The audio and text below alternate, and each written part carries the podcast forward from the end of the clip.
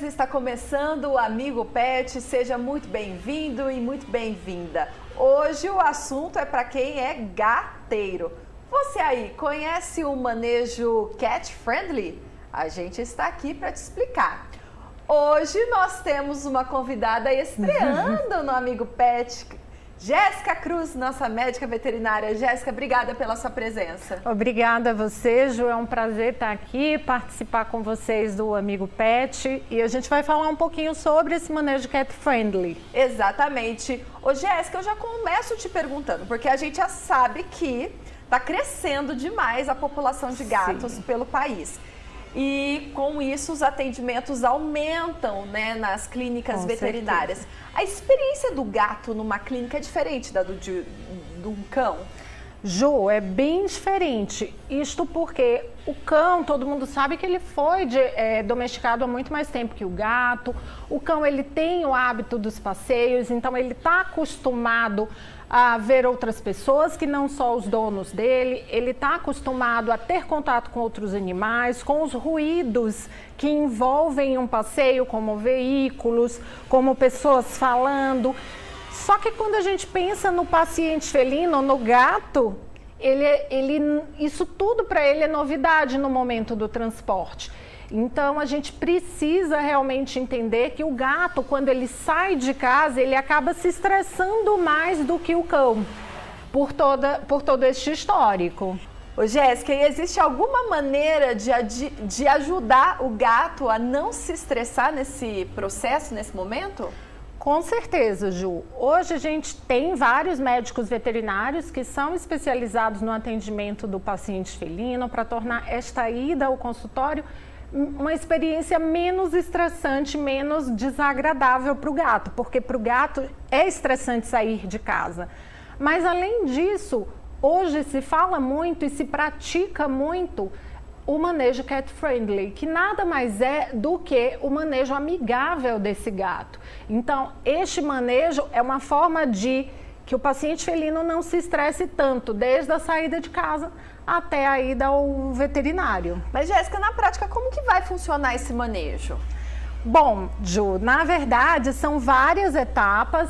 A gente tem a participação tanto do médico veterinário, que vai é, participar de forma central no momento do atendimento, mas a gente precisa muito da ajuda do tutor.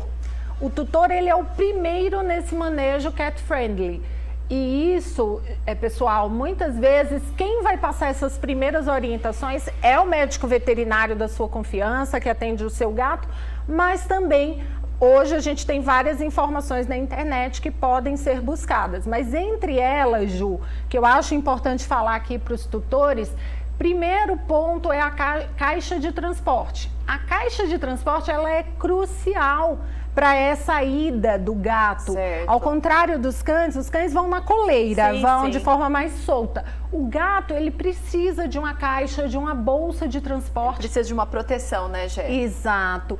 E de preferência que seja a caixa mesmo, porque a caixa ela vai servir como abrigo. Ele está num ambiente estranho, ele está sentindo medo e por isso aquilo é um abrigo. Agora, um ponto muito importante e a dica aqui para os tutores, pais e mães de gatinhos é tem que deixar a caixa como se fosse um móvel. Essa caixa ela tem que ficar lá na sala, num local que possa ficar para que o gato use como se fosse um móvel. Desta forma, Ju, o gato ele vai deixar os odores faciais, odores de outras partes do corpo dele no momento que ele está bem, que ele está feliz e não no momento de estresse, porque este odor, pessoal, fica impregnado na caixa.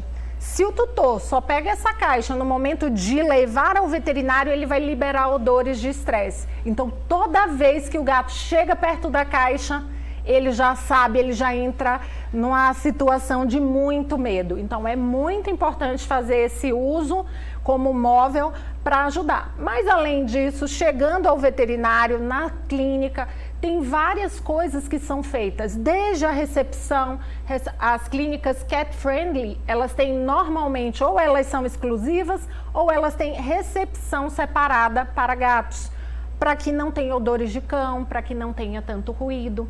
A equipe costuma ser treinada também, Ju, E um outro ponto é que normalmente nas recepções os gatos preferem ficar em superfícies elevadas, certo, pessoal? Então nada de botar a caixinha do gato no chão. Isto deixa eles um pouco mais estressados nesse momento. E claro, no momento da consulta veterinária, o veterinário vai abordar de forma delicada, sem movimentos bruscos, sem muito ruído, porque tudo isso vai assustar esse gatinho. E para finalizar essa, essa linha de pensamento do, do manejo cat friendly, a gente também tem os momentos, as situações, Ju, em que o animal precisa ser internado. Certo. Às vezes ele vai, o veterinário vai atender e ele volta para casa. Mas às vezes esse gatinho precisa ficar internado. Nesses casos, as clínicas e hospitais amigas do gato, elas tendem a ter é, gaiolas, né, uma estrutura também que caiba esse gato que caibam a caixa de areia dentro da jaula, além de caber uma toquinha. Quando não tem a toca, a própria caixinha do gato ela vai ser utilizada para que ele tenha um, um, ambiente de privacidade, porque ele se sente seguro na caixa dele. Então a caixa a gente já viu que é um ponto muito importante desse manejo. Com certeza. E com certeza também deve ter uma clínica cat friendly bem próxima à sua casa. Então é só você se informar porque é necessário. A gente sabe que o comportamento do gato é totalmente diferente do cachorro, então a gente precisa dar um conforto para esses animais. Aí você imagina, né, se a gente fica estressado, começa a ter dor de cabeça, sofre de ansiedade, não dorme, o gato deve passar por tudo isso. Então, Com esse certeza. manejo cat friendly contribui inclusive para a saúde dos animais, né? Totalmente, Gil, totalmente. Na verdade, o manejo cat friendly, ele é tão importante que a gente sabe que interfere na recuperação desse gato quando ele está doente. Por isso que hoje é uma conduta muito falada. O estresse, como a Ju falou aqui, a gente sabe que o estresse atrapalha o nosso sistema imunológico, o nosso sistema de defesa de funcionar adequadamente. Por este motivo, quando a gente deixa o animal tranquilo, quando a gente transforma, Ju, esta experiência em algo menos traumático, o animal vai se recuperar mais rápido de uma doença ainda que não seja o internamento, mesmo quando ele vai tomar uma vacina, ele precisa que o sistema imunológico dele esteja ok para que o corpo produza defesas. Então, se a gente não estressa esse paciente, a gente melhora a resposta do sistema de defesa dele para a vacina, para a recuperação de doenças de um modo geral e também para que isso não seja um trauma para esse gatinho. Toda vez Sim. que ele ir no veterinário, que ele for no veterinário, ele ficar estressado, Exato, né? Exato, tremendo, coitado. Jé, muito obrigada pela sua participação. A obrigada. gente adorou ter um sotaque nordestino no Amigo Pet. obrigada, Ju. Um prazer estar aqui com vocês e até a próxima. Até a próxima. Obrigada também pela sua companhia. A gente vai ficando por aqui. Tem dúvidas sobre a saúde dos gatos? Escreva aqui pra gente nos comentários. Ó, oh, não deixe de curtir e compartilhar esse material nos seus stories. Até semana que vem. Tchau!